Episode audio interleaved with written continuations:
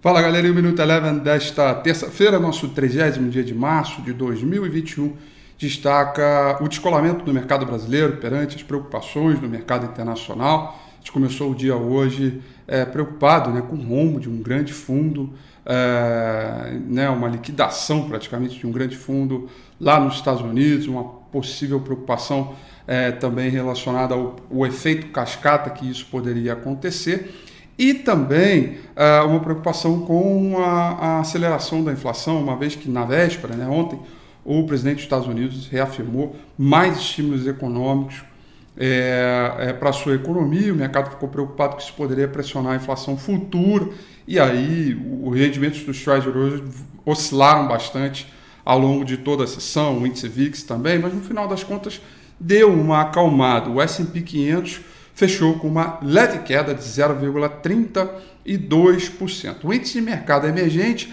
acompanhando a valorização das moedas locais, uh, fechou em leve alta de 0,32%.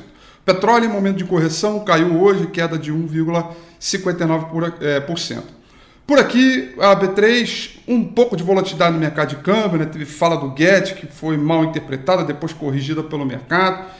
O dólar fechou em queda de 0,35% depois de navegar aí no terreno positivo. E o mercado acionário, ah, levando em consideração alguns pontos, ponderando de maneira positiva os aspectos das mudanças né, ministeriais que poderiam favorecer uma melhor articulação ah, ah, do, do governo, do legislativo, com o executivo e também com a economia, com o Ministério da Economia, para as pautas que vinham aí é, relevantes e, sobretudo, para que não saia do controle, não inventem aí gastos que sejam além do teto, por exemplo, que é algo que o mercado se preocupa com isso. O mercado recuperou terreno hoje, fechou em 116.849 pontos, com alta de 1,24%. Destaque negativo para as ações um pouco mais cíclicas, né? Suzano, PetroRio, PetroRio caiu 2,26%, Suzano caiu 3,31%.